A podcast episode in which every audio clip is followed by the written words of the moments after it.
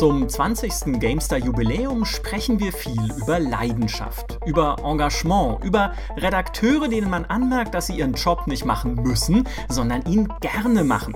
Wenn jemand mit Herzblut bei der Sache ist, das ist bis heute unsere Philosophie, dann entsteht dadurch etwas Besonderes. Ob das nun ein Spiel ist oder ein Spielemagazin. Und zumindest ich als Leser habe das der GameStar damals angemerkt und ich hoffe, dass man ihr das bis heute anmerkt. Die Frage ist, woran liegt das denn? Wie merkt man das? Und wie kriegt man es hin, immer besser sein zu wollen als die anderen? Kann es da im Eifer des Gefechts und vor lauter Ehrgeiz auch mal passieren, dass beim Herzblut nicht das Herz überwiegt, sondern das Blut. Darüber wollen wir heute sprechen. Mein Name ist Michael Graf. Mit mir an den Jubiläumsmikrofonen sitzen der Chefredakteur von GameStar und GamePro, mein lieber Kollege Heiko Klinge. Schönen guten Tag, hallo. Sowie der Gründungschefredakteur der GameStar, heutige Gründer und Chefredakteur von gamersglobal.de und Mitbetreiber des Spieleveteranen-Podcasts, Jörg Langer. Hallo, ähm, ich, ich muss noch ein bisschen gerade die Tränen aus den Augen wischen aufgrund deiner salbungsvollen Einleitungsworte. Wie schön. Ja, ja, Jörg, schön, dass du bei uns bist. Das ist ja auch dein erstes Mal im GameStar-Podcast. Ja, vielen Dank für die Einladung. Ja, gerne, gerne. Und äh, du bist ja der perfekte Gesprächspartner für dieses Thema, weil du hast die GameStar bis 2004 als Chefredakteur geführt, von ihrer Gründung 1997 an. Und wie ist das denn, wenn man immer besser sein will als die anderen? Wie macht man das denn? Jetzt verrat uns das Geheimnis. Oh, ähm, ich weiß nicht, da müsste man jetzt eigentlich tiefenpsychologische äh, Abhandlungen erstmal auftun über äh, das Wesen des schwäbischen äh, Mittelklasse-Zöglings äh, oder untere Mittelklasse-Zöglings, der aus dem Studium gedroppt ist, um dann in München sein Glück zu suchen. Du, ich weiß es nicht. Also, ähm, es ist sicherlich richtig, dass äh, die GameStar damals äh, doch sehr ähm, ehrgeizig war und dass ich sehr ehrgeizig war. Aber das war aber auch der Verlag war sehr ehrgeizig, also IDG. Wir wollten da schon was erreichen. Und ähm, bei mir war es so, dass ich relativ jung noch war. Ich habe, glaube ich, mit 23 tatsächlich angefangen. Ein paar Tage später wurde ich dann 24. Und ähm, die jüngeren Menschen haben es so an sich, dass sie ein großes Selbstbewusstsein haben, viel erreichen wollen und ihre Grenzen nicht kennen und auch ihre Inkompetenz nicht kennen. Und das äh, trifft auf wirklich viele Anfangs 20er zu. Das ist aber auch schön, weil sonst gäbe es keine äh, Entdeckung fremder Kontinente. Leider, es gäbe auch keine Kriege so viel, denke ich mal. Aber das ist wirklich so was, was, was jungen Menschen zu eigen ist oder manchen jungen Menschen. Und das hat bestimmt auch auf mich persönlich zugetroffen. Wobei, wenn ich da einhaken darf, haben, ich habe das ja noch so ein bisschen noch in der Frühphase ja miterlebt. 2000 war die Games ja auch gerade erst drei Jahre alt. Und ähm, das muss ich schon sagen, so mal als Kompliment, das war schon was Besonderes bei dir, weil das war einfach auch ein gewisses Selbstbewusstsein, ehrlich gesagt. Das habe ich mit 23 so in der Form nicht gehabt. Und auch diesen, diesen Durchsetzungswillen, mich dann auch gegen Leute mit, ja, doppelt und dreimal so viel Berufserfahrung da auch Kontra zu geben. Ähm, vielleicht ist es auch ein bisschen eine Typfrage, aber das war zumindest was, wo man sich auf dich verlassen konnte, im Guten wie im Schlechten. Du boxst deinen Willen durch. Ja, das, äh, ja, das, das, das war schon so, ja. Aber wie gesagt, das, das, das war wirklich eine Mischung aus, ähm, also bei mir, ich kann jetzt nicht für die anderen sprechen, weil übrigens, also ich fand durchaus auch meine äh, Mitstreiter sehr ehrgeizig. Mhm. Wir wollten da, glaube ich, alle also zumindest im Anfangsteam, wir wollten da alle was erreichen, weil jeder, der da hingekommen ist, hat ja, oder fast jeder hat ja eine andere Stellung aufgegeben dafür und ähm, wusste schon, dass es jetzt nicht so ganz toll sein würde, auch für einen Lebenslauf, aber auch so rein praktisch, wir zeichnen die Miete in zwei Monaten, wenn das sofort scheitern würde zum Beispiel. Also da war schon großer Ehrgeiz da, aber ich, ich, ich war bestimmt da der, der, der Ehrgeiz-Anführer. Aber es war so eine Mischung aus wirklich, ähm, ja, das eigene Baby nach vorne bringen und diese ganzen Ideen auch umsetzen, die man hatte, weil ich war ja nach drei Berufsjahren bei PC Player der Meinung, besser als jeder andere Mensch im Universum zu wissen, wie ein PC-Spielemagazin auszusehen habe.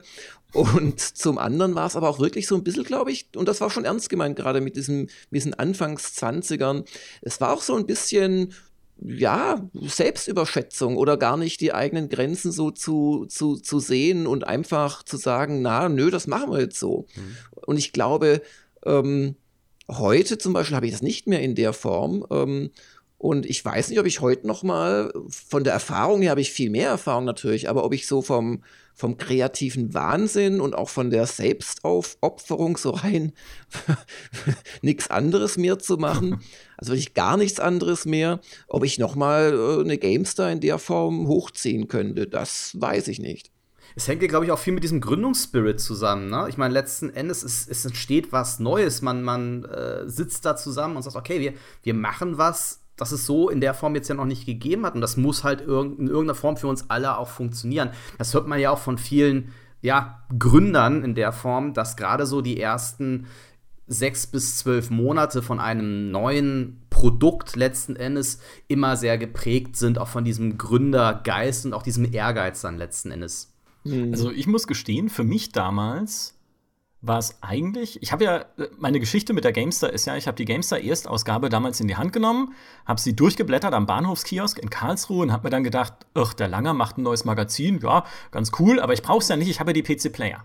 Und so richtig verliebt habe ich mich in die Gamestar erst, als ich zum ersten Mal bei einem Kumpel damals die CD mir angeschaut habe und darauf insbesondere Raumschiff Gamestar. Mhm. Weil das war halt dann, das war der Moment, wo ich mir gesagt habe, okay, die Spinner muss ich irgendwie weiter begleiten. Gibt ja auch Leute, die es komplett anders sehen, die sagen, nein, nein, ich will ein gescheites Spielemagazin und hör mir auf mit diesem Klamauk. Ja, verstehe ich auch in einer gewissen Weise. Aber für mich war genau das ausschlaggebend. Mhm. Und kann man das, also wie war das wirklich so kalkuliert gesagt, dass man irgendwie was braucht in diese Richtung, um die Redakteure sympathischer zu machen? Oder entstand das irgendwie einfach aus so einem, nö, komm, lass uns das mal machen? Also habt ihr da so Business gedacht schon? Oder war das einfach so, komm, das machen wir, weil wir Bock drauf haben? Also ich wollte sowas haben, aber da standen keine strategischen Gedanken dahinter, jenseits von, also die Multimedia-Leserbriefe waren immer toll und da habe ich aber der PC Player schon gesehen, wie gut die auch ankamen bei den Usern oder bei den äh, Lesern und Zusehern damals. Und ähm, mehr stand da, glaube ich, nicht dahinter. Also, dass, dass dann man die Idee hatte, Raumschiff GameStar zu machen, das lag dann ganz nahe anhand des Namens auch. Und ich wollte halt auch so ein bisschen dieses, also in der ersten Folge haben wir wirklich persifliert, wie so die ganze Redaktion zusammengekommen äh, ist. Und das hat einfach gepasst. Und dann hat sich das daraus halt entwickelt. Aber ich glaube nicht, dass da der strategische Gedanke dahinter war. Jetzt so im Nachhinein weiß ich, dass uns das sehr gut getan hat, weil wir, das habe ich auch in, im Jubiläumsartikel ja geschrieben für die GameStar, weil wir schon doch sehr verkopft, fand ich, rüberkam und sehr seriös und die Leute siezen und, und ja, so auf, auf ultra ähm, seriös machen. Und da hat es uns sehr gut getan, dann eine CD zu haben und später eine DVD, wo wir halt einmal im Monat uns als äh, ja, lustige Chaoten letzten Endes präsentiert haben. Was ich jetzt im Nachhinein ganz spannend finde an den Anfangsfolgen, ähm, was ich damals, als ich das gesehen habe, und ich bin ja auch Leser der ersten Stunde gewesen und ich habe das gar nicht so gecheckt, war, dass da ja nicht nur die Redaktion mitgemacht hat, sondern ja wirklich die Geschäftsleitung von IDG Deutschland ja, und auch der Verlagsleiter hatten dann Rollen. Und das ist, finde ich auch, du hast ja auch gesagt, es war nicht nur das Team der Gamester, das diesen Ehrgeiz und diesen, diesen Spirit hatte, sondern das ging halt wirklich bis in die höchsten Ebenen und dass dann eben auch der, der Geschäftsführer von hm. IDG Deutschland dann auch den, den, ja, Wahnsinn dann im wahrsten Sinne des Wortes mitmacht, ist sicherlich auch ein bisschen eins der Erfolgsgeheimnisse, ne? Ja, also das, das war sicherlich ungewöhnlich und das war auch eine echt äh, spannende Truppe, gerade am Anfang. Ähm, wobei natürlich, äh, ich möchte jetzt nicht zu sehr ins Detail gehen, aber auch bei diesen anderen handelnden Personen war auch die GameStar wirklich nicht irgendein Projekt, sondern da ging es schon auch darum, ja, wie soll ich das jetzt freundlich sagen oder, oder nicht, nicht wertend, ähm, ja, die, die eigene Karriere zu befördern. Äh, ist ja auch nichts Schlimmes. Also bei, bei, bei der Geschäftsführung IDG äh, Deutschland äh, ging es äh, darum, vom kleinen Verlagsteil zum größeren irgendwann zu werden. Also es gab die Computerwoche mit, äh, glaube ich, Computerpartner noch. Und das war der eine Verlagsteil und der junge wilde Verlagsteil hatte halt die PC-Welt und die Mac-Welt im Wesentlichen. Und da war die GameStar dann das äh, dritte Objekt und man hat vielleicht geahnt, dass es zumindest doch die Mac-Welt vielleicht überholen könnte. Und dann gab es da einen Verlagsleiter, der auch noch nicht so wahnsinnig lange Verlagsleiter war und der hatte sein zweites oder auch sein drittes Objekt dann bekommen. Und ähm, ja, da, da, da waren, glaube ich, alle motiviert, aber es waren auch Leute wirklich, die sehr ehrgeizig sind. Also, dass IDG so erfolgreich war, das war kein Zufall. Also, da saßen wirklich Leute, ähm, die haben sich selbst und ihre Abteilungsleiter doch sehr gepusht. aber wenn du so zurückdenkst, gerade an die Anfangszeit, und du sagst ja, ihr wart alle sehr ehrgeizig, aber du warst auch ein Chefredakteur, der natürlich viel gefordert hat. Und wir hatten neulich auch ein Video mit äh, Toni Schweiger und dem Martin Deppe, mhm. die halt auch erzählt haben, halt von vielen Überstunden, die sie machen mussten und von stressigen Messen. Ich meine, wir alle kennen Messen, das ist natürlich nie äh, irgendwie ein Kaffeekränzchen, sondern immer anstrengend, aber äh, wo sie dann halt über die Nacht noch Videos machen mussten und so. Und denkst du manchmal, es war vielleicht zu viel, was ihr gewollt habt da in diesen Anfangstagen? Oder man hätte mal einen Gang zurückschalten müssen? Oder denkst du, okay, nee, das war damals halt eigentlich genau richtig, was wir gemacht haben. Ich weiß es nicht. Also, ähm, was, ich habe das nicht gehört, was die beiden da erzählt haben, aber was du jetzt schilderst, äh, das klingt völlig äh, realistisch und mhm. ich glaube, ich habe einen ganz großen Fehler gemacht und das war, das war kein bösartiger Fehler, es war, glaube ich, auch mangelnde Erfahrung. Ich habe im Prinzip meinen Ehrgeiz habe ich vorausgesetzt auch für die anderen. Es gibt aber, es gibt aber Stufen von Ehrgeiz. Also es gibt, es gibt den normalen Ehrgeiz, vielleicht des normalen Mitarbeiters, dann gibt es den Ehrgeiz vielleicht des teilweise auch am Unternehmenserfolgs äh, beteiligten Abteilungsleiters. Ähm, und dann gibt es den Ehrgeiz des jungen, Wahnsinnigen, äh, der halt wirklich ja, Tag und Nacht auch arbeitet dafür und der auch da nichts anderes kannte über viele, viele Monate hinweg.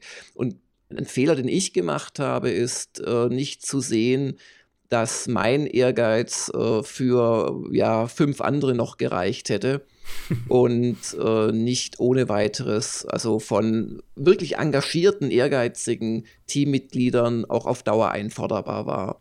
Da war ich. Pff, emotional zu unintelligent, glaube ich. Das habe ich einfach nicht kapiert. Und da habe ich sicherlich das Team nicht nur einmal, sondern immer wieder äh, zu sehr gefordert. Ich weiß aber nicht, ja, wie viel weniger auch noch gereicht. Das ist ganz schwer zu sagen. Also es wäre ein leichtes jetzt zu sagen, ja, wir hätten auch Erfolg gehabt, wenn wir 35 Stunden gemacht hätten. Ein bisschen hat auch der Verlag dann natürlich reingespielt. Wir, wir hatten jetzt nicht gerade die Ressourcen, die wir gerade in Anfangsmonaten gebraucht hätten. Aber das ist ja auch irgendwo verständlich. Der, der Verlag wusste überhaupt nicht, wie erfolgreich das Ding werden würde. Ich glaube, der hat auch unterschätzt, was wir da wirklich oder was ich da machen wollte, mit, mit viel Aufwand und, und viel Detailliebe. Und ich kann mich noch gut daran erinnern, dass ich relativ schnell angefangen habe, nach mehr Ressourcen zu rufen, also nach weiteren Stellen Mhm. Und das ähm, hat halt ein bisschen gedauert, bis die dann kamen. Also da kann ich mich noch gut dran erinnern. Es ist ja auch immer ein schmaler Grat, äh, weil wir, das darf man nicht vergessen, wir haben ja einfach auch das große, große Glück, dass wir ein Stück weit ja unser Hobby zum Beruf machen konnten. Und äh, da fällt dir einfach auch eine Differenzierung oder das Loslassen viel, viel schwerer, als bei einem, ich nenne es jetzt mal normalen Job. Und ich kann das ja aus eigener Erfahrung sagen. Ich habe in der Bank gearbeitet und da war das total einfach, um 17.30 Uhr den Stift fallen zu lassen. Nicht, weil mir der Job jetzt äh, weniger Spaß gemacht hätte, das war schon okay. Aber es war total losgelöst von meinem restlichen Leben, ja. Mhm. Und äh, als ich halt bei der GameStar gearbeitet habe, ich habe halt, ja, äh, in meiner Freizeit Spiele gedacht letzten Endes. Und ich habe dann auch in Berufsspiele gedacht. Und dann ist es viel, viel schwieriger, dann auch einfach mal einen Cut zu machen. Und äh, sicherlich kommt dann auch hinzu, das kann ich auch aus eigener Erfahrung haben, sagen, es ist halt auch ein Unterschied, ob man zum Beispiel eine Ehefrau daheim hat oder nicht, ja, oder, oder eine, eine Freundin, die einem dann auf die Finger klopft oder so, ne, sage jetzt so, hey, äh, du hast, ah, hast jetzt 60 Stunden die Woche gearbeitet, jetzt will ich dich auch noch mal sehen, oder Kinder oder sowas, ne, das ist, da oder, oder sowas. Oder sowas, ja, da kommt vieles zusammen. Oder, oder Katzen. Auch das. ja, das ist, das ist, das ist ganz richtig, ja. Ähm, was, äh, was auch noch reingespielt hat, sicherlich, war ähm, auch, also gerade in dieser Anfangsphase, ich kann mich, ich kann mich erinnern, es gab dann mal, wir, wir waren ja am Anfang wirklich ein kleines Team und haben das fröhlich gemacht und so. Und es gab dann mal eine, äh, einen Zeitpunkt, da kann ich mich noch gut dran erinnern, da war ein Sommerfest oder so von IDG, so draußen, alles schön, Bierbänke aufgestellt, die hatten so, ja, so ein Ihr kennt das, glaube ich, beide nicht mehr. Das alte Gebäude in der Brabanterstraße war so eine Art Innenhof. Zu einer mhm. Seite hin ging es quasi in den Park raus. Und das war wunderschön. Und ich saß da mit, mit unserem kleinen Trupp und auf einmal habe ich also wirklich so eine Panikattacke fast bekommen und habe den Charles Glim, den, den Textchef von CVD, ähm, der von Anfang an ja dabei war, äh, hab, hab den quasi mit zurück in unser Büro gezogen zum Seitenplan. Schaffen wir das, Charles? Schaffen wir das? Und es war wirklich so, dass, dass, dass ich da teilweise, also echt Sorgen hatte, ob wir das überhaupt hinkriegen würden. Und natürlich, das ist dann, das geht dann fast schon ins Existenzielle und ins, ins ähm, ja, in, in, in, in, in die persönliche Selbstverteidigung. Das ist mir gerade erst so wieder eingefallen. Da, da gab es durchaus also auch große Zweifel auf meiner Seite und die haben sicherlich dazu beigetragen, dass ich dann eher noch mehr Gas gegeben habe oder es versucht habe. Das kann ich vollkommen verstehen. Mhm. Es war ja auch, ich habe ja 2003 bei der GameStar angefangen, war vorher Leser und als ich dann in meiner Anfangszeit gesehen habe, was es eigentlich heißt, ein Magazin zu machen und das ist ja, also ich meine, das dachte ich mir schon, so naiv war jetzt auch wieder nicht, aber es ist halt nicht nur Spielen, ja, da gehört schon noch ein bisschen was anderes noch mit dazu, was man so den ganzen Tag im Büro macht. Ähm, dachte ich mir schon, wie haben die das damals hingekriegt, gerade in der Gründungszeit mit dem kleinen Team überhaupt irgendwelche Hefte fertig zu machen und dazwischen auch mal zu schlafen. Ja? Also das ist, da muss ich wirklich sagen, das ist auch so, eine, so ein bisschen ein Gründungsmythos dann für mich geworden.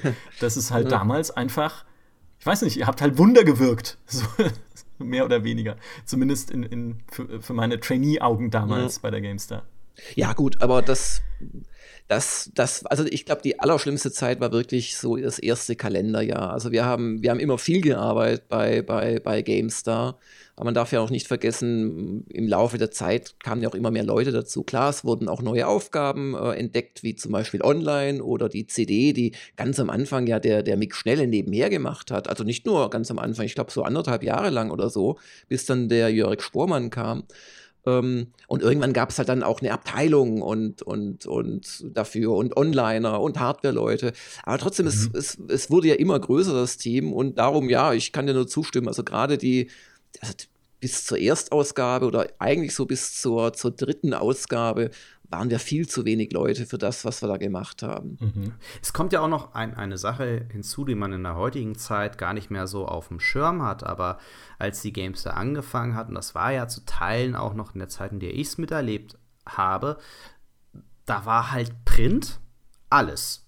Ja, und das bedeutete aber auch eine gewisse Ar Arbeitsweise, weil naja, du hattest dann, ich erinnere mich noch gut an die, die äh, Jedi Academy Titelstory.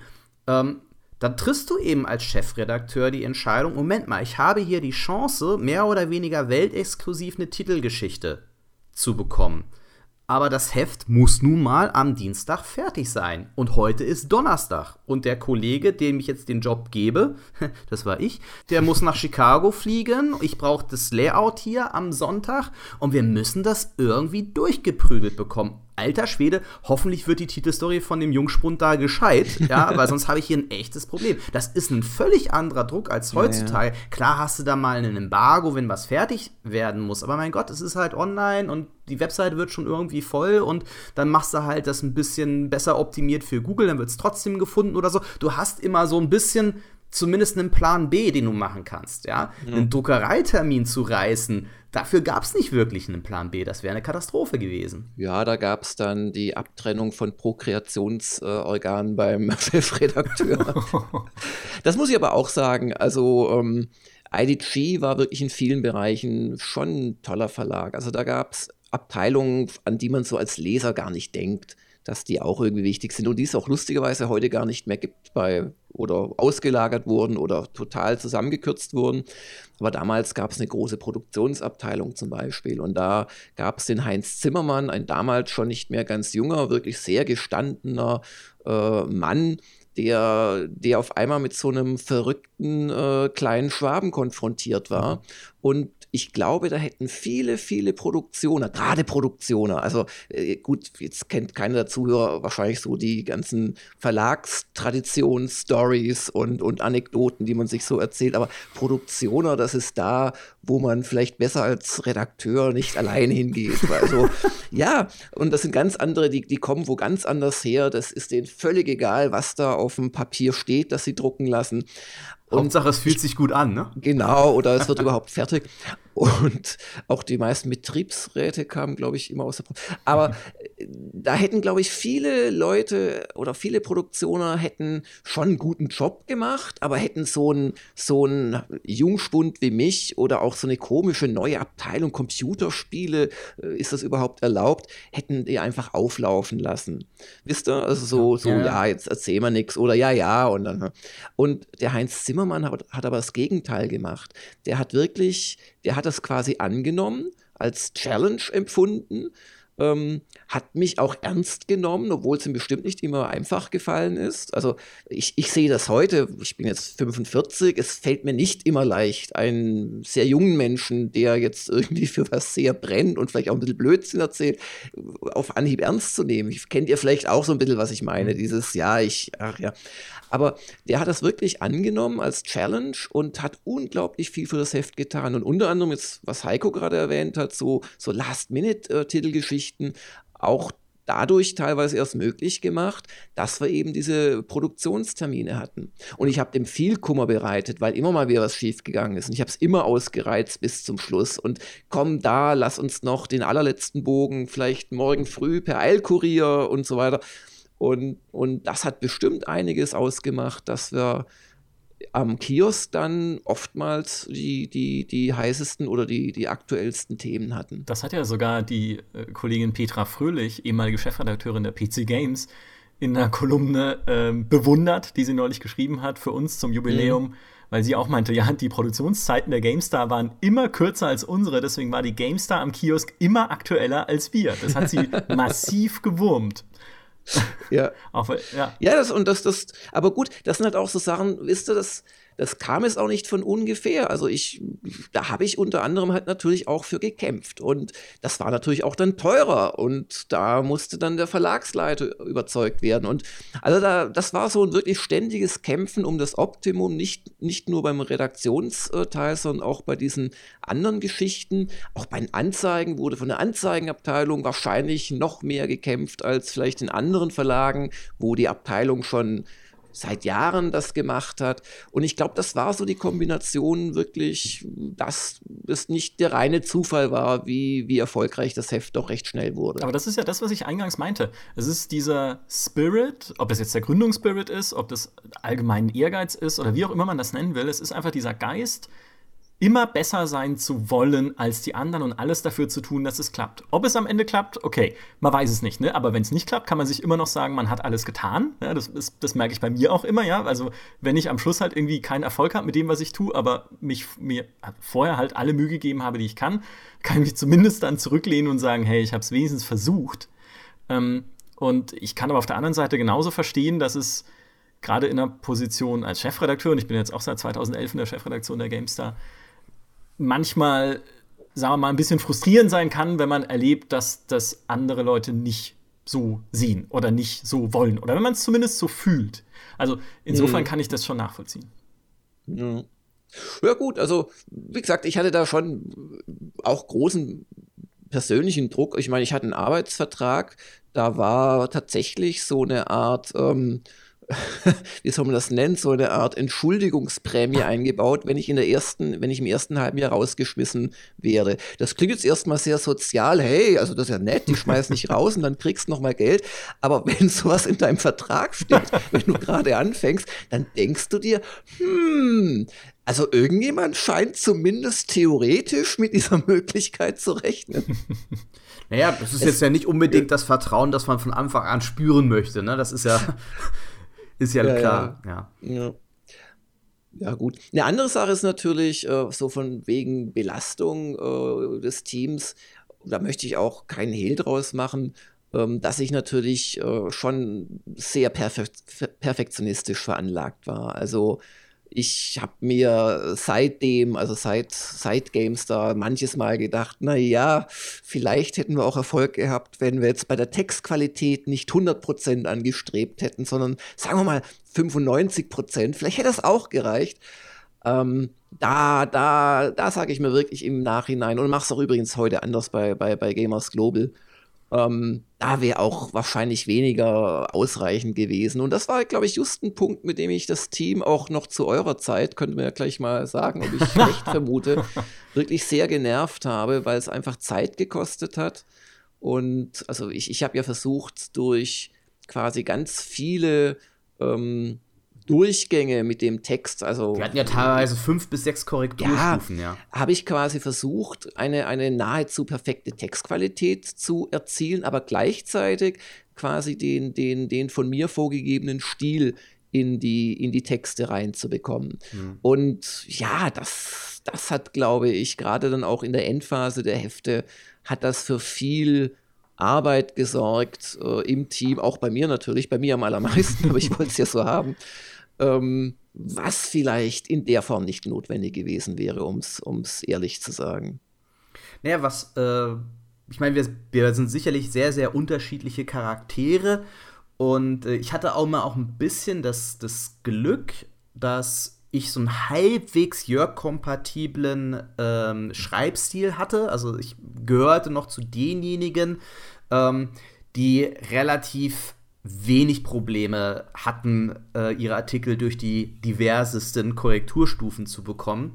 Ähm, was aber mich sehr beeindruckt hat und äh, weswegen Jörg, oder das heißt, ich soll, man soll nicht von anwesenden Leuten der dritten Person äh, reden, weshalb äh, du da für mich auch immer in dieser Beziehung auf jeden Fall ein Vorbild sein wirst, war, dass du, äh, du warst eben nicht der Chef, der gesagt hat, so, du machst das jetzt besser, und dann abgehauen bist, sondern du saßt mit im Schützengraben. Du hast gesagt, so, wir zwei bleiben jetzt so lange hier, bis es geil ist. Und wenn es halt bis 2 Uhr nachts dauert.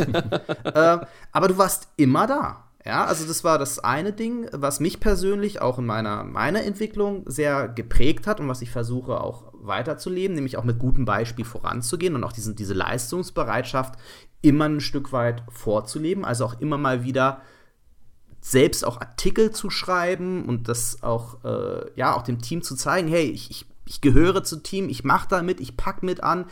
Ähm, und das, das, der andere Punkt war halt auch etwas, ich glaube, das ist auch ein Grund für den Erfolg der GameStar. Und auch das versuche ich zu bewahren, diesen, diesen Spirit, den Jörg davor gelebt hat, nämlich sich zu 99,9 Prozent, es sei denn, jemand hat wirklich groteske Scheiße gebaut, sich immer vors Team zu stellen. Egal, was da kommt. Und da konnte sich im Team selbst gefetzt werden, ohne Ende. Und da haben wir uns auch gestritten und da wurde sich auch mal angeschrien. Aber nach außen hin waren wir immer ein Team. Da hat keiner gegen den anderen irgendwie von einem Publisher über, über irgendwen aus der GameStar-Team gelästert. Und ich glaube, das war schon eine große Stärke auch ähm, der Gamester, dass sie auch immer als, ja, ein Team wahrgenommen wurde, die auch so eine, ja, gewisse Art Bollwerk auch dargestellt hat. Ist zumindest mein Eindruck gewesen. Ja, also das, das habe ich zumindest versucht, so als, als äh, ja, ja, oder zu befördern im, im, im Team. Da, da gab es aber auch natürlich noch die interne Komponente. Also, was ich auch versucht habe als Chefredakteur, und ich weiß nicht, ob das jeder mitgekriegt hat im Team oder so ganz mitgekriegt hat. Ich habe halt auch immer versucht, ähm, den Druck, der mir gemacht wurde oder der einfach da war im, im, im Verlagshaus, den nicht so weiterzugeben und auch relativ viel Blödsinn und Unheil ähm, von der Redaktion fernzuhalten. Das war zwar durchaus auch aus so einer Ich bin hier der König und das ist mein Bereich Haltung heraus äh, geprägt, wo ich mir nicht reinpfuschen lassen wollte. Aber es war schon auch so die Überzeugung, nee, das, das, das, das bringt nichts, das ist falsch. Also das ging auch gleich schon in den ersten Wochen und Monaten los, weil IDG halt wirklich überhaupt keine keine Ahnung hatte, wie ein Spieleheft funktioniert und was da wichtig ist. Und die hatten schon Layout vorbereitet. Das war scheiße, das hat überhaupt nicht gepasst. Und ich weiß nicht, also ein vielleicht netterer Mensch als ich oder weniger ehrgeiziger hätte vielleicht da mit vielen Punkten sich zufrieden gegeben. Oder auch später, wenn es dann um neue Stellen ging. Also die fielen nicht so vom Himmel, das darf ich euch wirklich verraten. Da, da wurde teilweise wirklich viel für gekämpft. Das ging auch in den Bereich, dass zwischen den Abteilungen gekämpft wurde, bei Gehaltserhöhungen zum Beispiel. Ähm, da gab es Abteilungen, die haben mehr für ihre Leute gekämpft und andere weniger. Also das, da frage ich mich manchmal, ob ich mich da vielleicht besser hätte verkaufen sollen, was, was ich da eigentlich gemacht habe. Aber so als winzig kleine Anekdote vielleicht, es sitzt noch heute jemand bei Wikipedia, ähm, die ja schon damals da war, die Person, äh, die sitzt da heute noch, weil ich meinen Vorgesetzten in ein Schreiduell verwickelt habe, wo dann irgendwann dessen Vorgesetzter kam und meinte, könnt ihr bitte leise sein, das geht einfach nicht, weil der einfach sagte, nein, weg. Und ich sagte, nein, bleibt. Und da habe ich letzten Endes riskiert, dass ich selbst rausgeschmissen werde in, in, in diesem konkreten Fall. Ja, wow, krass. Das ist ein Hauen und Stechen, diese Verlagslandschaft. Ja, ja. Schlimmer als das alte Rom, so ein bisschen. oh nein, nicht schlimmer als das alte okay, Rom. Ähnlich das wie das alte. nicht. ähm, ich, ich kann mal kurz meine Korrekturstufen-Anekdote erzählen, weil ich war ja nur ähm, im Prinzip mein Trainee-Jahr, äh, habe ich ja unter dir gearbeitet, Jörg. Ähm, danach bist du ja bei IDG gewechselt zum Development Director, Publishing Director, Director auf jeden Fall. Ähm, aber in diesem einen Jahr hatte ich eine Idee mal irgendwann, nämlich äh, die Hall of Fame wieder einzuführen im Heft oder beziehungsweise eine Hall of Fame einzuführen bei der GameStar, weil ich das kannte noch aus der PC Player, also so eine Seite, die halt tolle alte Spiele Lob preist. Und ich hatte eine Hall of Fame geschrieben, mal so als Prototyp zu SimCity 2000, weil das halt ein Spiel war, was ich lange gespielt habe und was ich gut kannte und was mir sehr gut gefallen hat. Und äh, dann habe ich diese, ich der kleine Trainee, ja, diese Hall of Fame bei dir abgegeben. Und ähm, du hast mich dann ins Büro gerufen und gesagt, hey, ja, ist ja nur okayer Text, aber das ist doch kein Spiel für die erste Folge von der Hall of Fame. Ja, da muss man doch wirklich einen Klassiker nehmen, wirklich ein Spiel, das halt ein Genre begründet hat, in irgendeiner Weise herausragend war, der erste Teil einer Serie, aber doch nicht SimCity 2000, die Fortsetzung von SimCity, was ja vielleicht ein Kandidat wäre für eine Hall of Fame. Und äh, ja, da war ich dann etwas zerknirscht, ich mir so dachte, oh, jetzt habe ich mir da so Mühe gegeben. Und ähm, dann ähm, meintest du, ja, dann äh, fällt dir was anderes ein. Und ich sagte so, Command Conquer. Und da meintest du, ja, Command Conquer wäre ein gutes Spiel, das, äh, das könnte man machen aber mach mir das bis heute Mittag um, ich weiß nicht mehr, 15 Uhr oder sowas. Und es war halt schon 11. Und äh, oh, okay. man muss, also es war nur eine Seite. Ich würde auch sagen, heute schreibe ich dir das in einer Stunde runter. Aber noch dazu zu Command Conquer, ja, ich meine, das kennen wir jetzt wirklich gut genug. Ähm, aber gut, damals ist mir halt dann der kalte Schweiß ausgebrochen und ich habe halt dann in einer Stunde, einen, äh, nicht in einer Stunde, bis, bis eben zu der Zeit einen Command Conquer Artikel irgendwie zusammengeklopft. Und dann habe ich ihn bei dir abgegeben und du sagtest dann, nee, der ist, der ist nicht gut. Ja, der ist mhm. nicht gut, der war textlich nicht gut, ähm, der gefällt dir nicht. Und am Ende, wenn man nachguckt in den Heften, kann man sehen, die erste Hall of Fame, die wir gemacht haben, war dann zu Indiana Jones 4, geschrieben von Daniel Maczewski. und das Ding ist, ich war damals echt sauer, weil ich habe mir halt echt Arbeit gemacht, mit dieser Hall of Fame, diese Idee, dieses SimCity-Ding zu schreiben. Ich weiß nicht mal, vielleicht habe ich es auch noch mal gespielt, um irgendwie Bilder zu machen, das weiß ich nicht mehr genau. Und ähm, habe mir dann auch mit diesem Command Conquer Ding Mühe gegeben und das war wirklich so der Punkt, wo ich mir dachte, ich, was für ein Mist. Heute aber, ja, sage ich, es war genau richtig. Weil dieser Text zu Command Conquer war nicht gut. Und SimCity 2000 war nicht der ideale Anfang für diese Serie. Da waren Indiana Jones 4 auch, obwohl es die 4 im Titel trägt, durchaus stilbildender und besser, auch natürlich besser als Indiana Jones 3, als ein SimCity 2000 das war für sein Genre. Also im Prinzip jetzt aus Chefredakteurssicht muss ich sagen, alles richtig gewesen, aber so aus Mitarbeitersicht damals war ich richtig grumpy. Wobei, ich habe dich ja ausbilden dürfen Oh seinerzeit ich war in der immer grumpy. Trainee-Phase. und da muss ich schon sagen, was das Selbstbewusstsein und das Ich drück das durch Attitüde angeht, da habe ich schon einige Parallelen zwischen dir und Jörg erkannt. Das war immer wieder sehr lustig. Ach, der arme Heiko hat dann von beiden Seiten Druck, oder was? nein, nein, nein, das nicht. Wobei ich muss jetzt ehrlich sagen, dass das, also wenn, wenn es jetzt keinen konkreten Grund dafür gab, dir diese 15 Uhr da als, als Limit zu setzen, klingt das jetzt für mich also schon sehr, sehr fies von mir, also dir so wenig Zeit zu geben als, als Trainee. Also ich weiß nicht, ob Ja. es wirklich einen Grund dafür gab. Es glaub, ich glaube, es war nicht in der Abgabe, zumal ja die Mhm. andere Hall of Fame dann noch Mhm. hinterher entstanden ist. Also so dringend war es nicht. Nee, ich, ich weiß es nicht. Keine Ahnung. Ja. Das war wahrscheinlich. Ja, also- ja. Ja. Vielleicht hast du noch Wir irgendwie waren alle immer Termin jung, Oder ja. so. nee, aber gerade was so Selbstbewusstsein angeht, und auch das haben wir ja schon angesprochen, das geht mir, oder äh, Heiko, du sagst es ja, ne?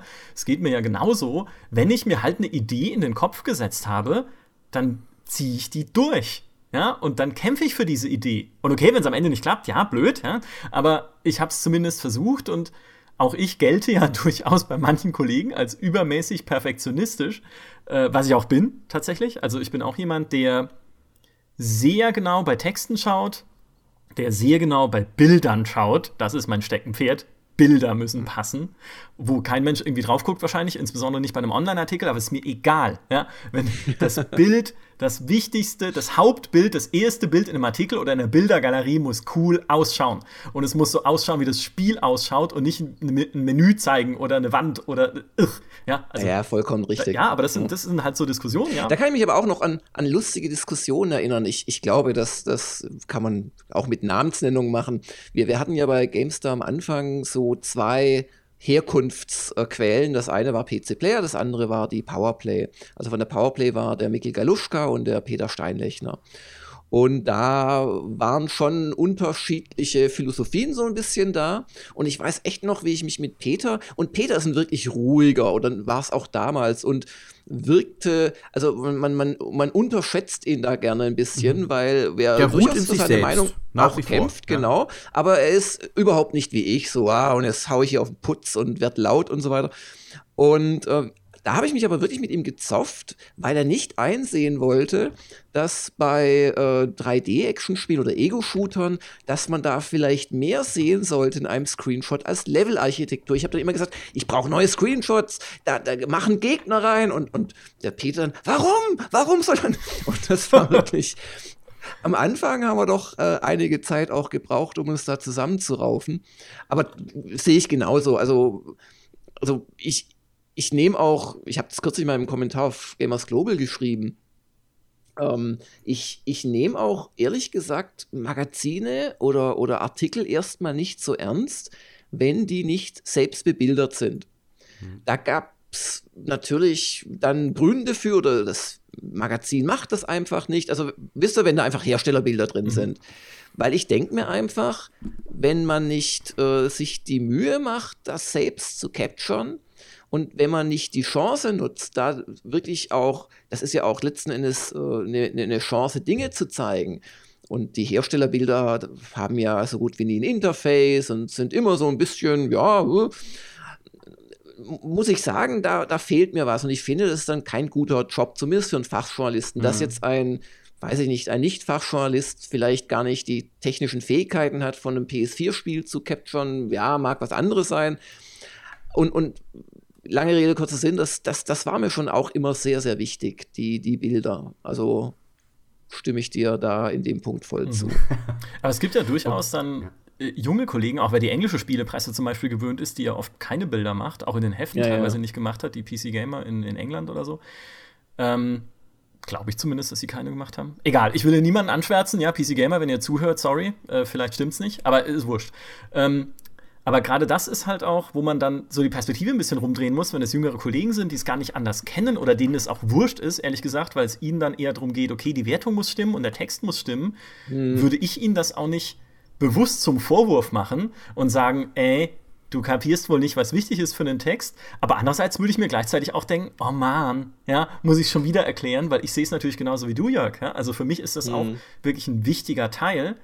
Aber ja, wenn es jemand anders sieht, mag es durchaus nicht aus Faulheit sein oder so, mhm. sondern einfach aus, mir sind andere Dinge wichtig oder mir sind irgendwie, ich komme aus einer anderen Tradition oder so. Ne? Das ist halt, das ist halt genau der Punkt, diese, diese Tradition. Und ich finde, da muss man äh, auch immer so ein bisschen vorsichtig sein, durchaus, dass es ähm, ja auch als, als Chefredakteur von Magazinen, Dinge ändern sich, der, Märkte ändern sich, ähm, Arbeitsweisen ändern sich, auch äh, Generationen ändern sich im Übrigen. Und ähm, es ist da schon, also mein, meine, meine Überzeugung ist es zumindest, dass das Wichtigste, was man irgendwie hinkriegen muss, und das ist zumindest was, ähm, worauf ich achte und was ich auch finde, was wir bei der Gamestar eigentlich immer ganz gut hingekriegt haben, war so einen gemeinsamen Wertekompass zu haben. Ähm, wir hatten unterschiedliche Meinungen, ähm, wir haben immer mal wieder uns richtig gefetzt, aber so diese, diese so, so ein paar elementare Punkte, was uns wichtig ist in dem Job, das war eigentlich immer recht kongruent. Und ähm, wenn das nicht gepasst hat, dieser gemeinsame Nenner für die auf, bei der Arbeit, dann äh, ist es dann halt auch mehr oder weniger schnell zur Trennung gekommen. Und ähm, ich glaube, das ist so ein bisschen diese, diese DNA, die sich da durchgezogen hat. Hm. Weil äh, man kann ja noch so ein äh, führungsstarker oder meinungsstarker Chefredakteur sein, wenn das Team nicht mitzieht, egal was sie vom Chef übrigens hält, ja, das äh, oder persönlich, persönliche Animositäten hat, wenn das Team nicht mitzieht, ist jeder Chef aufgeschmissen. Da kannst du ja nichts machen. Ja, du kannst ja auch als der ehrgeizigste Chefredakteur des Planeten, kannst du das Heft ja nicht alleine füllen. Und nur mit Druck geht's ja auch nicht.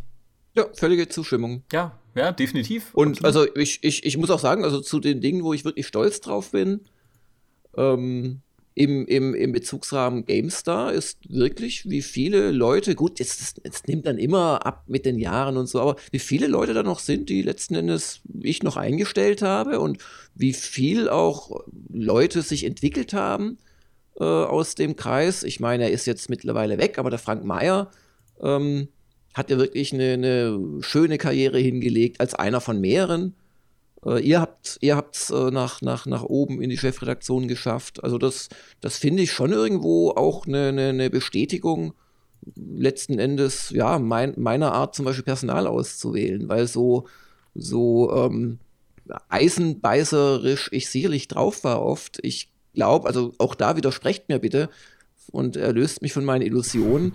Also ich glaube schon, dass ich jetzt nicht Duckmäusertum gefördert habe oder nur Leute eingestellt habe, die, die mir quasi, ja, alles von Lippen abgelesen nee, das, haben. Da war, das war tatsächlich, da war, muss ich, kann ich ja offen sagen, da war tatsächlich das Gegenteil der Fall. Also, ähm, es, es war bei, bei Gott, bei Gott nicht immer einfach mit dir, aber die, es haben ehrlich gesagt eigentlich diejenigen Karriere gemacht, die dir am meisten widersprochen haben. Ja, das ja. war äh, ein Gunnar Lott.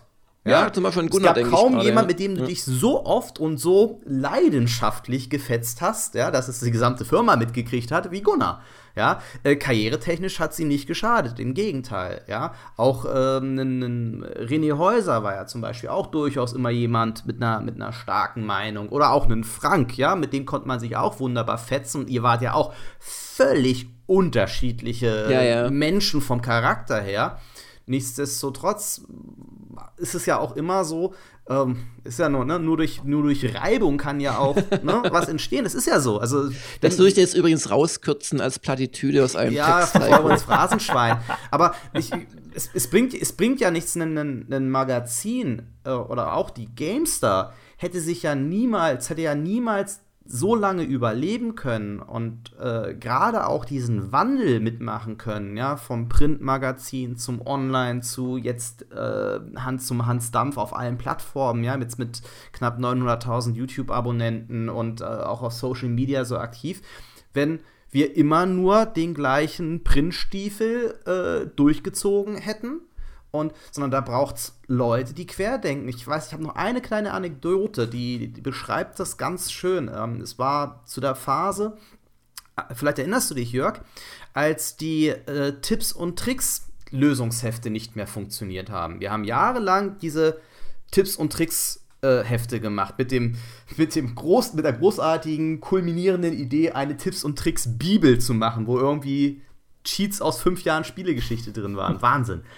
Äh, und das hat nicht mehr hat sich nicht mehr verkauft und wir haben da alle beisammen gesessen und haben gesagt, Mensch, was können wir denn machen und äh, Hefte, Sonderhefte, nichts funktioniert, gar nichts.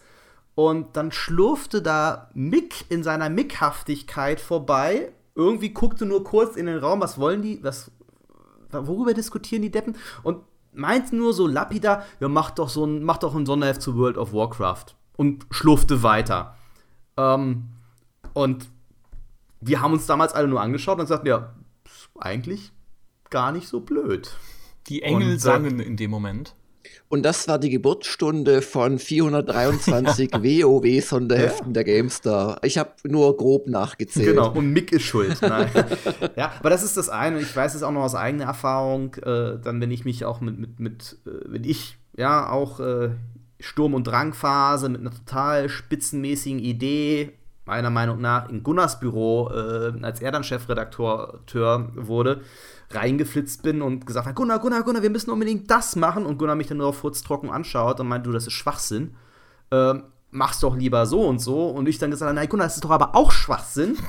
Und dann haben wir uns wirklich eine halbe Stunde lang die Köpfe eingeschlagen und kamen dann aber im Endeffekt mit einer Idee raus, die dann besser war als meine Ursprungsidee und besser als seine Ursprungsidee, mhm. weil man sich dann irgendwie auch im Konflikt auch gegenseitig ein Stück weit, ja, getrieben und befruchtet hat. Ja, der Punkt ist halt, es geht um die Sache bei all diesen Diskussionen. Und auch das war was, was ich an dir tatsächlich sehr geschätzt habe, Jörg.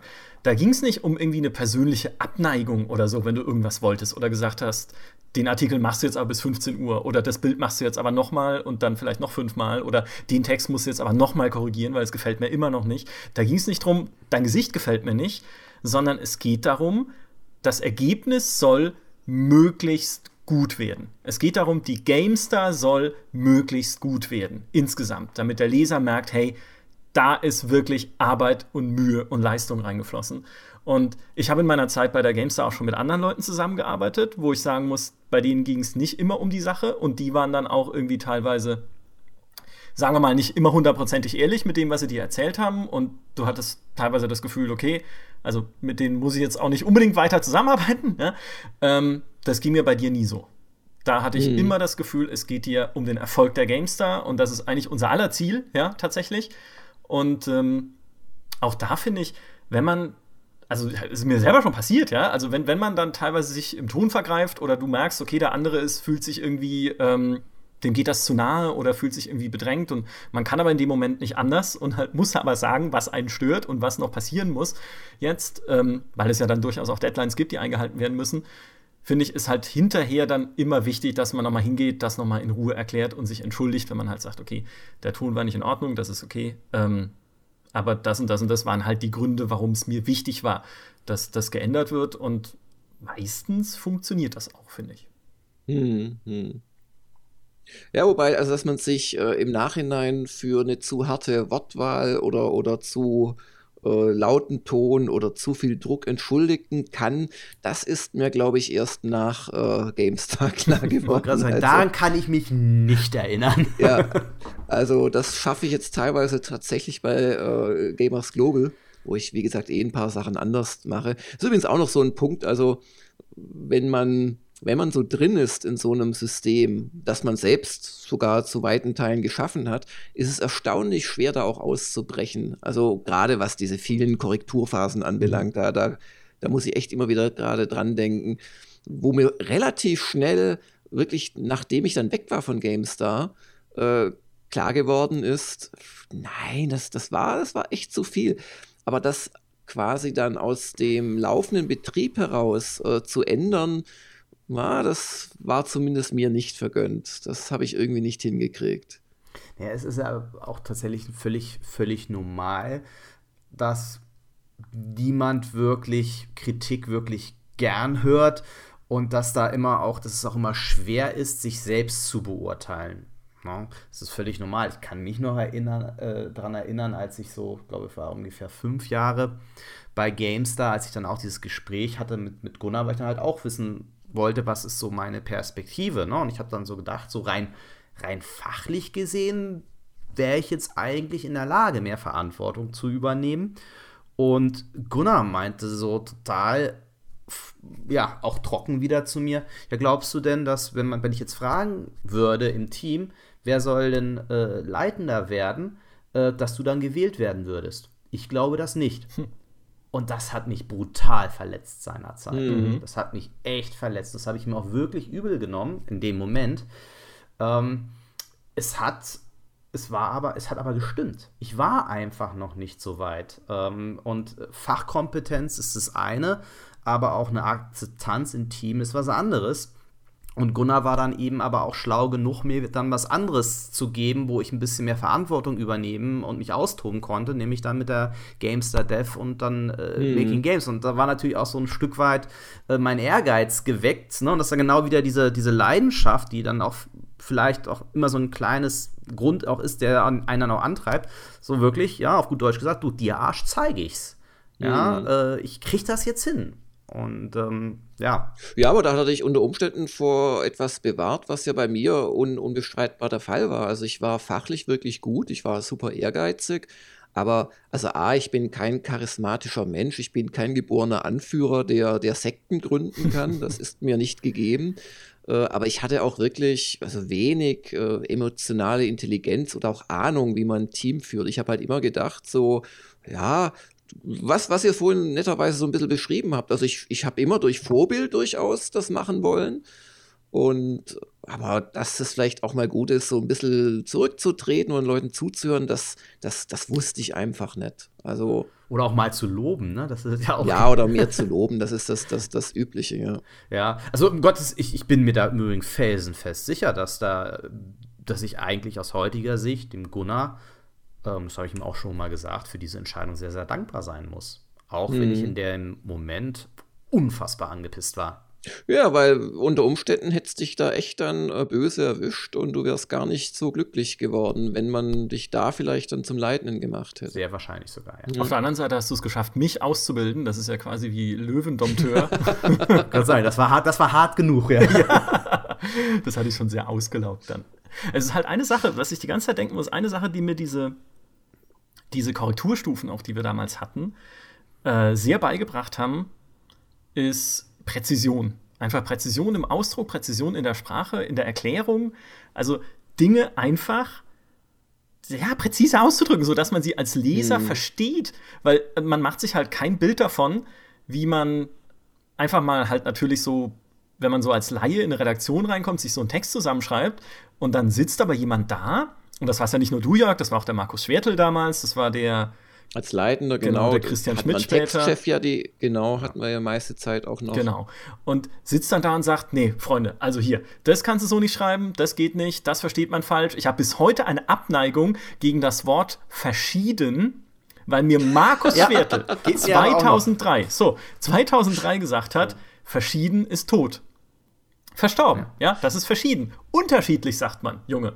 Und ich, ich gebe das bis heute weiter an die nächsten Generationen, die mich mit großen Augen angucken und sagen, hat er sie noch alle, so wie ich damals geguckt habe, aber nee, das, also, mhm. das ziehe ich durch. Ich, ich, darf dir verraten, das hat der Markus wiederum von Siehste? mir. Ja. Und ich habe von Boris Schneider die Abneigung geerbt gegen das Wort beinhalten, weil Beinhalten. A ist es völlig prätentiös, es ist doppelt so lang wie das Wort enthalten.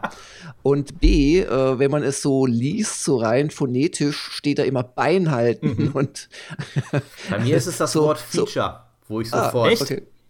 Das habe ich heute geschrieben. Da guck. Ah, ich habe nicht gelesen. Sabotage. Ja, aber das ist ja auch sowas, ne? Das, was wir uns damals geleistet haben und was da manchmal in eine wirklich in eine gewisse, es wird mir ja auch gern noch nachgesagt, äh, die Leute haben recht, Pedanterie ausartet.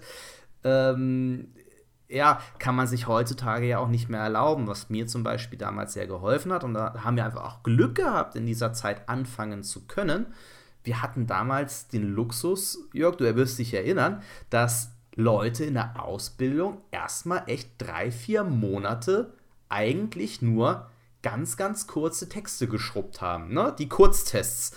Äh, Erstmal ja, ja, genau. schön die 30, 40, 50 Prozent Spiele wegrödeln.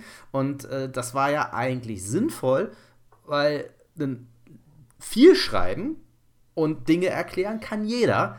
Aber ein Spiel und die Qualität eines Spiels in nur 700, 800, 900 äh, Zeichen zu umreißen, ist weitaus schwieriger. Und wenn du einem dieses, dieses Grund, diese Grundarbeit erstmal gelernt hast, fällt es dir dann eben auch bei äh, längeren Texten dann leichter, auf eine gewisse Struktur zu achten. Ja klar, da stand natürlich auch eine gewisse Absicht dahinter. Und das andere war, dass man natürlich dann bei den Kurztests nicht so viel kaputt machen konnte als, als neues Mitglied. Aber ich fand auch generell Print war in der Form doch schon sehr prägend, auch für mich, weil du letzten Endes bei Print wirklich auf Zeile schreiben musst. Also mhm. das muss halt noch reinpassen. Und ähm, das, äh, das fehlt natürlich jetzt zum Beispiel im Online-Bereich schon. Also ich finde, es, es, es, es hat geholfen, wenn man mit einer Seite, mit zwei, mit drei, mit vier einfach auskommen musste. Oder aber dann auch die Diskussion zu führen, ich möchte noch eine Seite mehr. Was das ja teilweise für ein Kampf war, wahrscheinlich auch für euch jetzt bei mir oder dann mhm. vielleicht später dann noch mit anderen Konstellationen, weil äh, der Platz ist begrenzt. Also es gibt pro Heft so und so viele Seiten. Das liegt daran, wie viel äh, man machen kann vom Budget her, wie viel vielleicht auch die Anzeigenabteilung äh, verspricht reinzuholen. Dann holen die noch drei Seiten mehr, dann kann man vielleicht insgesamt acht mehr machen. Und äh, Seiten waren teures Gut und natürlich auch so innerhalb des Teams war es sicherlich jetzt auch schön, wenn man vielleicht nicht immer nur die ganz kurzen Sachen äh, schreiben durfte.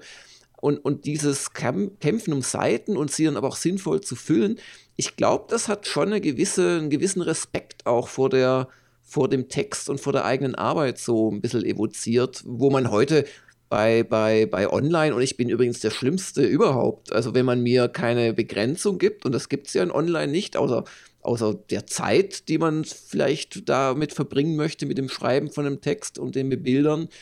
Also ich neige zum Beispiel mittlerweile unglaublich zu Textmonstern, wo ich mich bei GameStar wahrscheinlich selbst äh, degradiert und in Kämmerchen gesperrt hätte für. Geht mir ganz ja. genauso.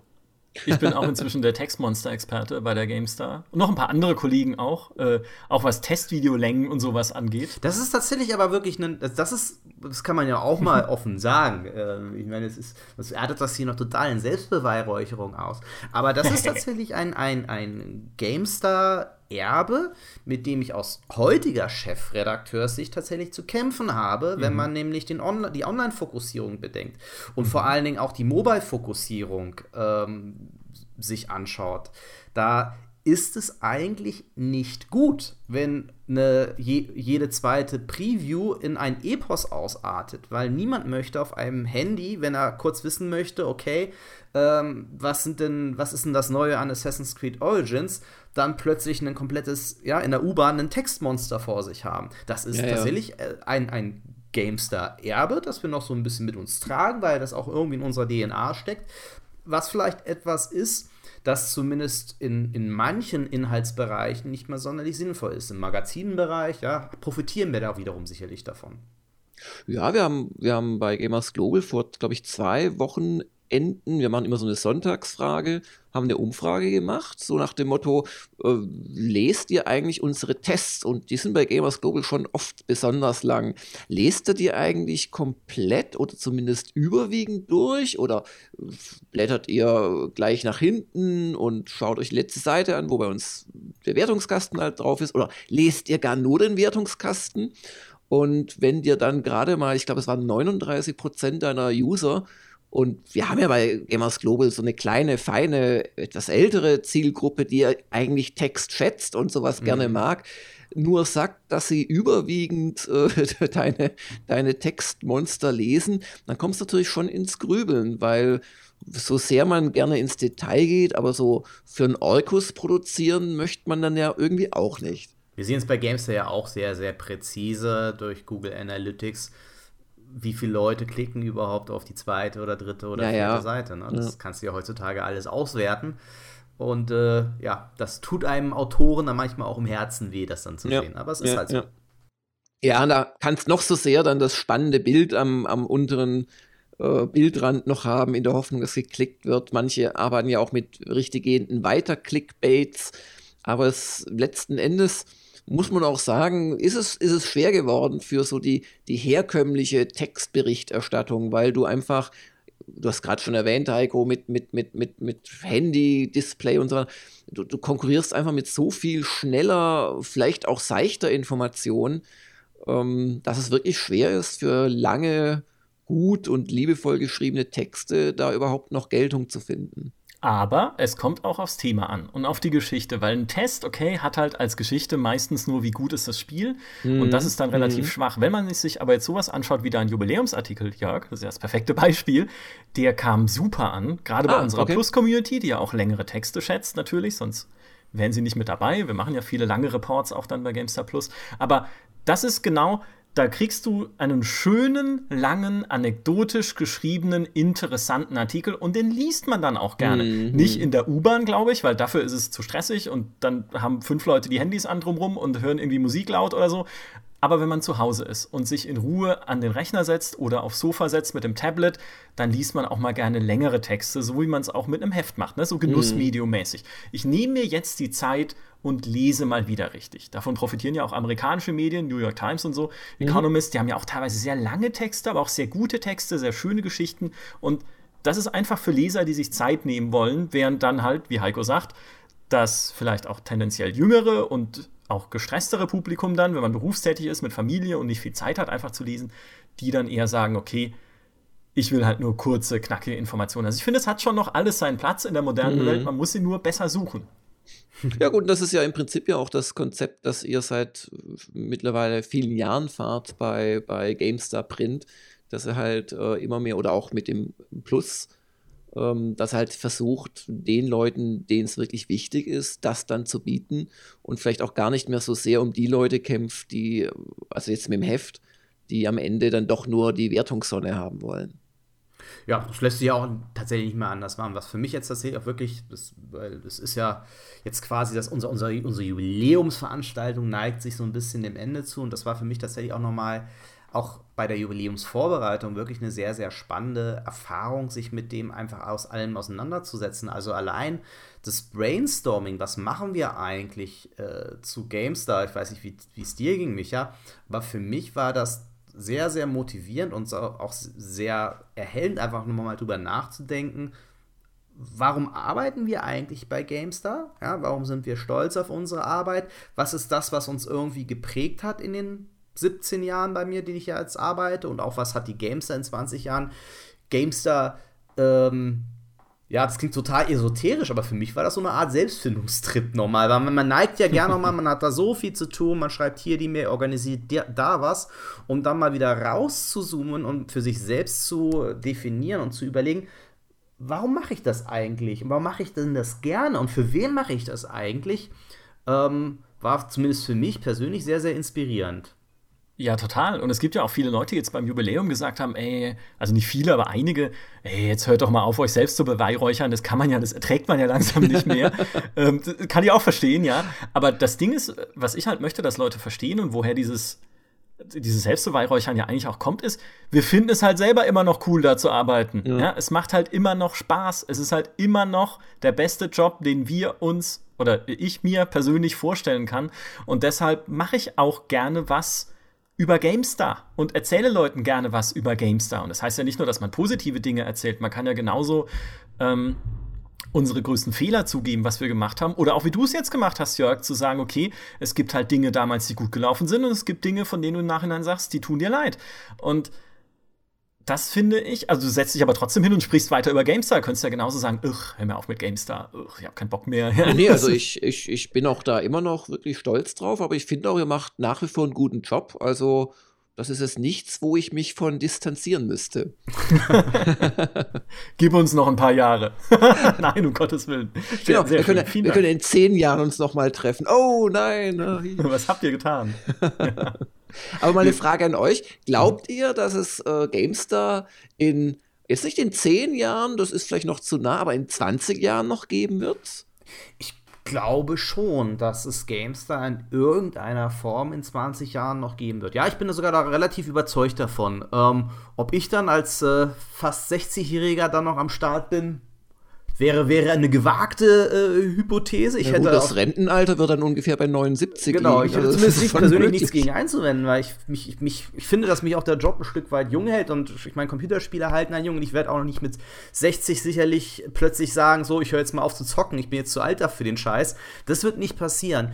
Ähm, nein, was ich glaube, äh, oder was meine tiefe Überzeugung ist, ähm, glaube, dass, dass die, wenn die GameStar 1 nachgewiesen hat in den vergangenen 20 Jahren, und um Gottes Willen, das ist jetzt ja, das liegt jetzt ja nicht an Jörg, das liegt nicht an Michael und das liegt auch äh, wirklich nicht an mir, sondern das liegt an dem gesamten Team. Und es liegt halt, sie hat sich immer wandlungsfähig gezeigt. Sie war immer in der Lage, sich in irgendeiner Form anzupassen. Und sie hat es auch immer geschafft, ähm, genau die klugen Köpfe mit an Bord zu holen. Und dass es Personalfluktuation gibt, ist auch im Übrigen völlig normal.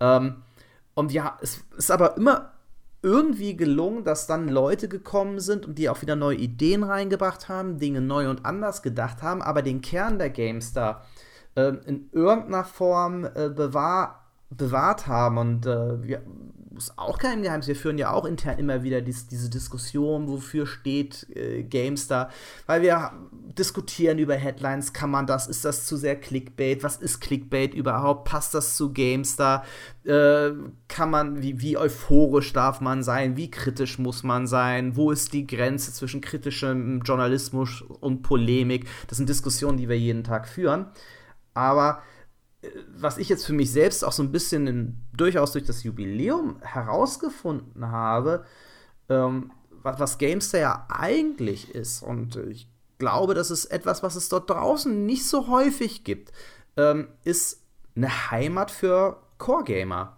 Ähm, egal für welche, also für, für Leute, die spielen und das Spielen aber auch ernst nehmen. Und ich glaube, das wird es immer geben. Und solange wir uns diesen Kern bewahren, macht, spielt es für mich keine so große Rolle, in, wie sich das dann auf der Webseite oder im, auf dem Holodeck dann später irgendwie darstellen wird. Solange dieses Ding ist den Leuten, die eben Spiele nicht nur als Zeitvertreib betreiben, sondern wirklich als, als intensives Hobby leben, in irgendeiner Form eine Heimat äh, zu, zu bieten, mit der sie sich identifizieren können und auch in der sie sich in irgendeiner Form wohlfühlen und verstanden fühlen. Und das führt uns ja so ein bisschen zurück zu dem, wie auch jetzt ja auch Micha dann zu Gamestar gefunden hat, nämlich da diese irren Typen zu sehen, wo von denen er sich in irgendeiner Form ja nicht nur ja unterhalten, sondern auch verstanden gefühlt hat. Und ich glaube, wenn wir das bewahren, spricht auch nichts dagegen, dass es die Gamestar auch noch in 20 Jahren gibt. Ja, definitiv. Schön gesagt. Ja. Es ist halt, ich meine, das Thema Medien ist halt komplex und wird immer komplexer mit neuen Medien, die entstehen, sozialen Medien, die wir gesehen haben. Wer weiß, wer in Zukunft mit Augmented Reality und Gehirnchips kommuniziert. Ne? Man weiß es nicht, was in 20 Jahren ist. Es ist ja immer, ich sage den Spruch so gerne, weil es halt mit einer der klügsten Sprüche ist, die ich in letzter Zeit nachgeschaut habe für einen Podcast tatsächlich, dass ähm, einfach in der Zukunftsforschung man davon ausgeht, dass Menschen die Veränderung der nächsten fünf Jahre immer überschätzen da tut sich viel weniger, als man denkt. Die Veränderung der nächsten 10 und erst recht 20 Jahre aber massiv unterschätzen. Also die Welt wird sich wandeln. Und ganz zentral an dem, was Heiko auch gerade gesagt hat, ist, was wir bei der GameStar gelernt haben in den letzten Jahren und was du ja auch mit Gamers Global gelernt hast, ist, Veränderung ist keine Bedrohung weil du kannst sie sowieso nicht aufhalten. Wir können das Internet nicht abstellen. Wir können Facebook nicht plötzlich unwichtig machen. Wir können irgendwie äh, Twitter nicht äh, vom Internet wegschrauben oder wie auch immer. Ja? Also wir können einfach die Zeit nicht zurückdrehen. Veränderung muss man als Chance begreifen. Sonst wird man auch irre. Ja? Sonst sitzt du irgendwann als Einsiedler im Keller und sagst dir, die Welt hasst mich und nichts funktioniert mehr und alles ist blöd. Ja, ich weiß noch, wie ich nicht mal super finden, Ich weiß noch, wie ich mit dem Chefredakteur mal über das Leistungsschutzrecht diskutiert habe, seinerzeit, der gesagt hat, nee, also Google, nee, also da machen wir nur mit, wenn die uns auch Geld bezahlen. Ja, ja solche Sachen. Spitzenidee. Ja, und das ist eben der Punkt. Veränderung als Chance. Und ich finde auch, wenn eine GameStar flexibel bleibt, das heißt nicht immer, dass man sich an alle neuen tollen Trends anpassen muss. Mein GameStar Plus ist ja komplett gegen jeden Trend. Ja? Wir, wir verlangen Geld im Internet, wir machen lange Artikel, wir machen irgendwie Videos mit Indie-Developern, die kein Mensch sehen will. Ein Podcast, ja? der schon 70 Minuten lang ist. Ein Podcast für, ja, hallo, ne? wer macht überhaupt noch Podcasts heutzutage? Also, das heißt nicht, dass man unbedingt jedem Trend nachhecheln muss und nur noch das machen darf, was irgendwie gerade aktuell angesagt ist, sonst würden wir hier alle nur noch Snapchat machen und drei Sekunden lang irgendwie ein tolles Video in die Welt rausblasen. Aber der Punkt ist einfach zu schauen, wo gehen Medien hin und dann intelligent mitzugehen und das mit zu begleiten und mit Leben zu füllen, sodass es aber nach wie vor auch zu unserem Erbe passt. Auch das hast du ja schon gesagt, Heiko, dass wir eben halt immer noch die Spinner sind, die was machen wollen für Core Gamer, weil sie selber Core Gamer sind und Spinner Sachen gerne gelesen und gesehen haben. Dann glaube ich, kann es uns auch in 20 Jahren noch geben. Auch als Gehirnchip-Medium, wie auch immer das dann aussehen mag. Ich werde es kontrollieren, Michael. Ja, gerne. Wir sprechen uns dann in 20 Jahren wieder spätestens, zum 40. GameStar-Jubiläum. Oder vielleicht schon vorher. Es würde mich auf jeden Fall sehr freuen. Es hat großen Spaß gemacht, mit euch beiden diesen Podcast zu machen zum Thema 20 Jahre GameStar, Herzblut und ähm, Jörg Langer. Tatsächlich. Sehr, sehr vielen Dank, dass du bei uns warst, Jörg. Mehr von dir lesen kann man auf gamersglobal.de. Mehr von dir hören kann man im Spieleveteran-Podcast, richtig? Der auch eine Patreon-Kampagne am Laufen hat. Ja, ja, also, das mache ich mit dem Heinrich zusammen und mhm. jeweils ein oder zwei Gaststars aus der etwas älteren Spielejournalisten Ebene. Und wer, gerade wollte ich fast so sagen, na ja, also Moment, stopp, halt, ich habe ja auch noch, weil, also von wegen den Trends folgen, dann dürftest du eigentlich kein Print mehr machen. Aber wir machen ja auch die Retro-Gamer, die Deutsche, alle mhm. äh, drei Monate. Und ich muss euch echt sagen, das macht mir einfach Spaß. Und ich wäre wirklich sehr traurig, wenn es irgendwann gar kein Print mehr gäbe, weil das ist für mich so alle drei Monate das, mit dem ich groß geworden bin. Passt natürlich auch, es geht um alte Spiele, kann man auch eine alte Medienform nehmen. Aber ich möchte schon hoffen, dass wir auch in 10 oder 20 Jahren zumindest ab und zu noch was äh, schreiben, was auf gedrucktem Papier und nicht nur direkt im Hirn äh, dann landet. Auch sehr schön gesagt. Der, der, Kollege Kling und ich hatten heute zum ersten Mal, nee, gestern zum ersten Mal, unsere Jubiläumsausgabe in den Händen. Ah. Und ähm, ja, auch da ist uns ganz warm ums Herz geworden. Das äh, tatsächlich. Also, ja, Aber vielen Dank auch von meiner Seite aus, dass ich kommen durfte. Das ist ja auch nicht äh, so gewöhnlich, dass man dann nochmal reaktiviert wird, als äh, ja schon viele, viele Jahre nicht mehr beim Objekt befindlicher Mensch. Also mir hat es Spaß gemacht. Vielen Dank dafür. Super. Freut mich sehr. Ich hoffe, es hat auch Spaß gemacht, uns zuzuhören. Wir hören uns nächste Woche wieder. Dann wieder mit einer öffentlichen Folge des GameStar Podcasts. Macht's gut. Bis dahin. Tschüss.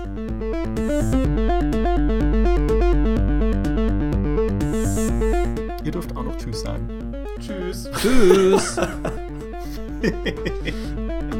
Ich